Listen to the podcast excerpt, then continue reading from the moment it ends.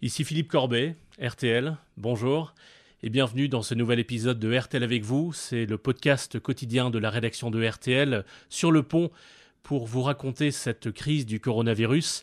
Nous sommes le mercredi 8 avril et c'est le 23e jour du confinement.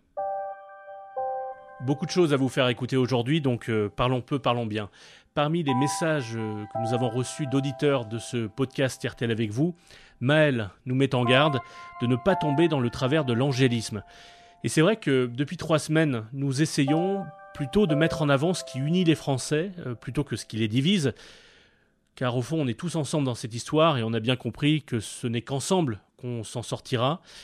Euh, comme l'écrit Maël en reprenant la conclusion quotidienne de, ce podcast, au cœurs, oui, mais jusqu'à quand?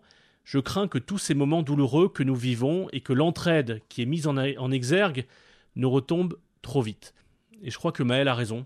Ce serait euh, mensonger de passer sous silence les divisions euh, qui traversent la France en ce moment et qui sont probablement exacerbées par la fatigue de cette situation qui dure.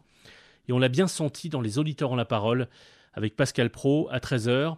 Pierre, avocat à Chartres, a voulu s'exprimer sur RTL après avoir entendu que la course à pied sera désormais interdite à Paris entre 10h et 19h, un durcissement des mesures de distanciation sociale. Ça a fait bondir de, nouveaux, de nombreux auditeurs, dont Rachida, qui est infirmière en réanimation, qui a appelé le 3210 pour lui répondre. Voici cet échange sur la longueur. Ça commence à suffire en termes d'atteinte portée à nos libertés publiques. Il y a euh, une surenchère depuis maintenant euh, quelques semaines. en fait, il y a une atteinte disproportionnée qui a apporté euh, à nos libertés publiques sous les applaudissements généralisés de là à aller même à interdire aux gens de faire du sport. Je ne comprends pas cette surenchère. Ça suffit comme mesure. On n'a pas besoin en plus de devenir punitif. Pierre, je vous répète, ce qui serait punitif. Les gens ils vont devenir fous j'ai l'impression qu'on oublie que la liberté est le principe et que l'interdiction est l'exception. et, et, on vous dit aujourd'hui qu'on n'a même plus le droit de sortir pour courir. Mais on en arrive où? C'est la folie. Eh bien, nous sommes avec Rachida, qui est infirmière. Bonjour Rachida. Bonjour Pascal. Et merci d'être avec nous. Vous habitez Vaux, le euh, Pénil, en Seine-et-Marne. En Seine-et-Marne. Moi, oui. Alors moi, je suis infirmière anesthésiste. Donc voilà. Donc j'étais en voiture quand j'ai entendu Monsieur Pierre parler là. Je sais pas s'il est toujours là, mais bon ah non, voilà. il est parti. Ah bah c'est dommage. Écoutez, non mais. ah bah, vous voulez qu'on le rappelle? Non mais non mais euh, il a il est égoïste ou quoi ce Monsieur pauvre pauvre petit Pierre là qui peut plus aller faire son jogging? Ah bah on va hein? rappeler. Tiens, on le rappelle et il va vous écouter dans deux secondes, Rachida. Continuez et puis on va le voir dans deux secondes. Oui. Et eh ben il est égoïste. Il pense qu'à sa petite personne. Hein. Est-ce qu'on fait du jogging, nous, le personnel soignant Non, parce qu'après nos nuits de 12 heures ou nos gardes de 24 heures, on rentre, on dort et on repart. Alors s'il veut se retrouver, je ne lui souhaite pas. Évidemment, dans 15 jours ou un mois en réanimation, ah, pauvre Pierre, il n'y aura peut-être plus assez de respirateurs pour toi, du coup. Hein, Vous voulez lui parler, Rachida Oui, bah, qu'il me parle. Oui, écoutez, euh, moi je pense que je suis pas la seule dans cet état-là. Euh, L'entendre parler, parce que monsieur ne peut plus faire son petit jogging, que ces libertés individuelles sont restreintes. Ah bon, restreintes de quoi? On leur demande de rester un petit peu chez eux. Deux mois de confinement, c'est quoi? Il vous entend, Rachida. Oui. Parlez-lui, bah, parlez-lui. Bah, Pierre, Pierre est là. Bonjour Pierre. elle a le droit d'être pas contente, oui. Bah oui, j'ai le droit d'être pas contente parce que Pierre, bon, vous faites plus de jogging et alors, c'est pas grave, vous pouvez rester chez vous, le jogging. Comme par hasard, tout à coup, les Français se sont découverts une passion pour le jogging. Incroyable, le nombre de gens qui courent. Hein. Nous, on est là, à taffer, à, bosser comme des malades, en réanimation, à s'occuper de nos patients qui sont sous machine, qui sont en décubitus ventral pendant 16 heures et qu'on doit retourner toutes les 16 heures. Et vous, vous nous dites qu'on vous restreint vos libertés Non mais on va où là Pierre Absolument, oui. Mais, non, mais je pense que c'est vous qui marchez sur la tête et qui me, que c'est moi qui ai raison. Je défends vos libertés publiques. Soyez-en très contente, très très contente. Et euh, il n'est pas normal, nous sommes dans une situation totalement anormale. On parle du jogging là. Il faut resituer le débat. Euh, je pense que là, on, est en train d'entrer dans une espèce de bah, sociopathie là, qui consiste à dire on, on fait déjà plein de choses pour vous. Euh, on accepte le confinement tel qu'il a été pour nous? Décrété. Comment ça pour nous? Pour nous, bah, c'est-à-dire? Bah, on a déjà payé énormément sur nos impôts et on a 30% de prélèvements tous les mois pour financer votre système de santé. On accepte Mais pourquoi vous dites votre système de santé Vous êtes français Vous êtes en France On accepte le confinement tel qu'il est. Je dis simplement que maintenant, ça suffit avec les restrictions euh, Pierre, aux libertés publiques. Pierre, écoutez-moi. Pierre. là, il n'y a rien d'anormal à ça. Pierre, écoutez-moi. Quand vous dites on finance votre système de santé, vous vous rendez compte de ce que vous dites? Votre système, c'est pas le vôtre non plus? Comment bah, ça vous J'ai pas l'impression, non, parce que depuis le début, euh, quand je vois qu'on vit dans un système, on est obligé de séquestrer les gens chez eux. Oh, euh, pas les non mais vous rigolez, c'est quand même pas non plus le...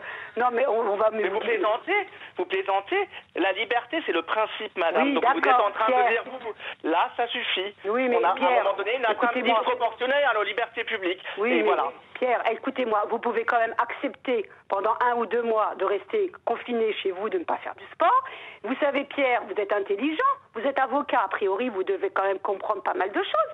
Euh, Le fait d'aller courir dehors, je vous le virus. ce point, oui, oui. Non mais Pierre, écoutez-moi, le virus, vous savez Non, non, bien mais qu'il vous, peut. vous comprenez aussi qu'on a des libertés, qu'on a. Pierre, euh, et enfin, on est dans un- Mais non, mais madame, madame, ne me dites pas Pierre, Pierre, Pierre, Excusez-moi, je, je, je- oui, non, mais d'accord, mais vous comprenez quand même que ce que vous dites, c'est du n'importe quoi. beaucoup de En plus- et je les accepte, Eh madame. ben, vous les acceptez limites. et c'est comme Il y a ça. des limites. Mais vous dites n'importe quoi. Franchement, est-ce que vous avez, est-ce que vous, non, moi je dis n'importe quoi. Moi je Oui, suis au contact, fait. moi je suis au contact de patients Covid en Oui, réanimation c'est avec mes vous collègues. qu'on reste confinés. Donc ça, Ah, ça à suffit. cause de nous que vous restez confinés. Non, mais vous dites n'importe quoi. Vous Oui, êtes non, je dis complètement. pas n'importe quoi. On reste Mais- confinés parce que le système de santé n'est pas capable d'affronter normalement cette mesure avec des simples Bon, cher Pierre. Bon, sociale. écoutez, c'est Cher pas Pierre, possible, moi, j'ai pas voulu, euh, Rachida et Pierre, Rachida et Pierre. Attendez, il dit n'importe quoi. Moi, j'espère pour vous, vous vous retrouverez pas en réanimation dans 15 jours, 3 semaines à aller courir faire votre jogging. Hein. Cher Pierre. Parce que peut-être qu'il y aura le personnel, et ben il sera pas là, il sera parti faire son jogging. Hein, vous voyez là.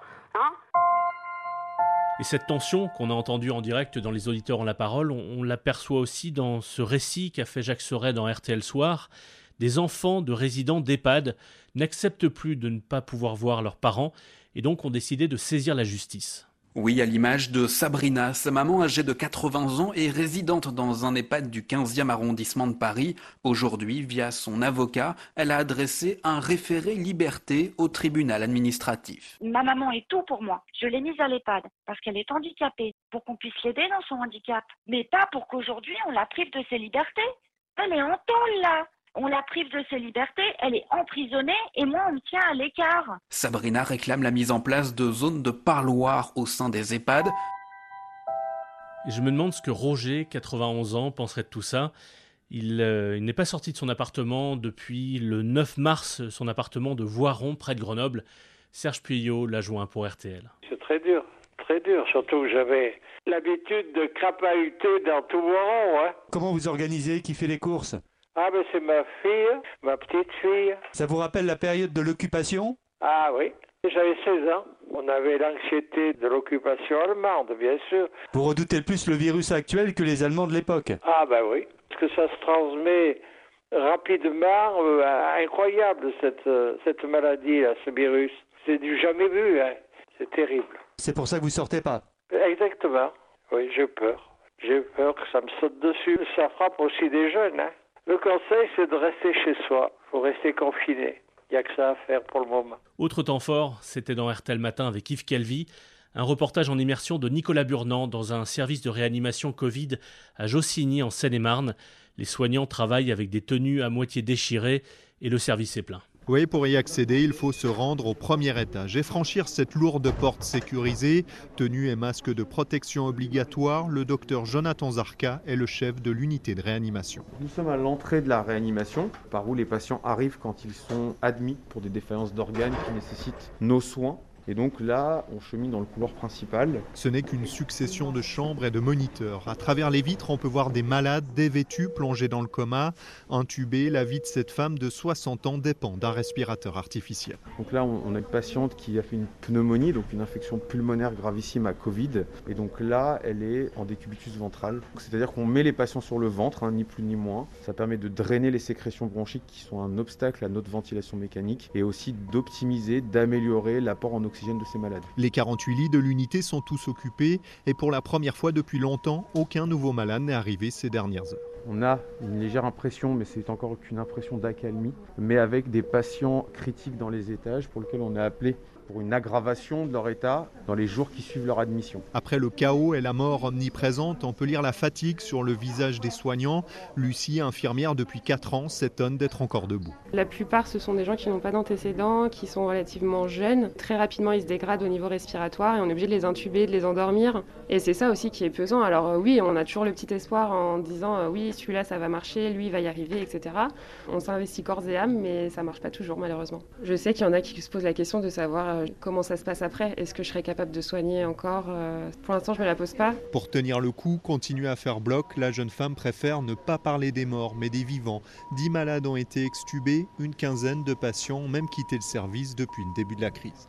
Mais face au coronavirus, Nicolas, le personnel médical sait que le combat est loin d'être terminé et il commence en fait à manquer de matériel. Oui, dans un balai incessant, les aides-soignantes comme Valérie passent d'une chambre à l'autre pour vérifier le pouls, la tension, les branchements, changer les pansements. Donc là, je me rhabille avec des gants propres, mais je garde la même tenue qui est déchirée sous les bras parce que j'ai pas le choix. Il n'y en a plus, c'est soit je me protège, et du coup, je garde la même tenue. Soit je n'ai plus de tenue et je ne me protège pas. Une fois équipée, elle appuie sur un bouton. La porte s'ouvre quelques secondes. Ça va, les yeux. Sur son lit, cette femme est sortie du coma il y a quelques heures. Elle cligne des yeux mais ne parle pas. 2000 en charge. Hein. C'est un patient qui est conscient, euh, qu'on arrive à réveiller tout doucement. Donc euh, évidemment, on lui parle, on le rassure, on lui explique pourquoi il est là qui visiblement euh, semble beaucoup mieux et voilà, on dit que ça peut être un petit bonheur. On a beaucoup d'entreprises qui viennent nous ramener de la nourriture. Alors voilà, c'est chaque petit bonheur à falloir le prendre en fait autour de toute cette catastrophe. On va essayer en tout cas. Pour éviter la pénurie de médicaments, la morphine utilisée en grande quantité est parfois remplacée par des produits de substitution. Pour le docteur Jonathan Zarka, il ne faudra pas oublier le combat des soignants. Aujourd'hui, on a une, effervescence globale de l'opinion publique pour les soignants et pour tout. Quand je dis soignants, c'est médecins, infirmiers, soignants, brancardiers, enfin les métiers indispensables au maintien de la vie normale, entre guillemets. On reste persuadé aujourd'hui que notre travail a plus que jamais une utilité Ou est-ce que bah, on, nous aime parce qu'on a besoin de nous et euh, on nous oubliera quand ça sera moins le cas Alors Nicolas, on l'entend, hein, la situation reste très tendue dans l'hôpital avec un espoir, le flux des patients a effectivement diminué ces derniers jours. Absolument, il y a encore une semaine, au rez-de-chaussée de l'hôpital, des dizaines de malades se trouvaient sur des brancards, parfois dans des états désespérés. On a compté ici jusqu'à 140 passages par jour, la moitié aujourd'hui. Le docteur Omar Belkodja dirige le service des urgences. On sent depuis quelques jours une diminution du flux vers les urgences. Ce n'est pas le cas des services d'hospitalisation et on reste prudent, on garde les mêmes organisations, les mêmes effectifs, parce que je pense qu'il faudrait que nos concitoyens comprennent vraiment que c'est le confinement qui a permis jusque-là de diminuer un petit peu la pression sur les hôpitaux. Et que le terme déconfinement ne veut pas dire on est sorti euh, d'affaires et que tout va bien. Sur le parking de l'hôpital, à l'abri des regards, difficile de ne pas remarquer ce camion frigorifique qui rappelle cruellement que cette crise est loin d'être terminée. Document RTL de Nicolas Burnand. On se retrouve demain pour un nouvel épisode de RTL avec vous. D'ici là, les dernières infos sur RTL, RTL.fr, les comptes sociaux de la rédaction. On attend vos appels au 3210, vos messages sur la page Facebook RTL ou à l'adresse témoin au pluriel rtl.fr. Et je vous laisse avec cette chanson enregistrée par 350 personnalités qui appellent à une collecte pour la Fondation Hôpitaux de Paris, Hôpitaux de France. Ça va de Sophie Marceau à Jean-Jacques Goldman. Pour faire un don, vous pouvez aller sur une page Facebook qui s'appelle Et demain, le collectif. Allez, au les cœurs Ce combat, c'est le monde entier qui doit le mener. Car il n'y a pas de couleur, ni de religion pour être confiné. Il a fallu en arriver là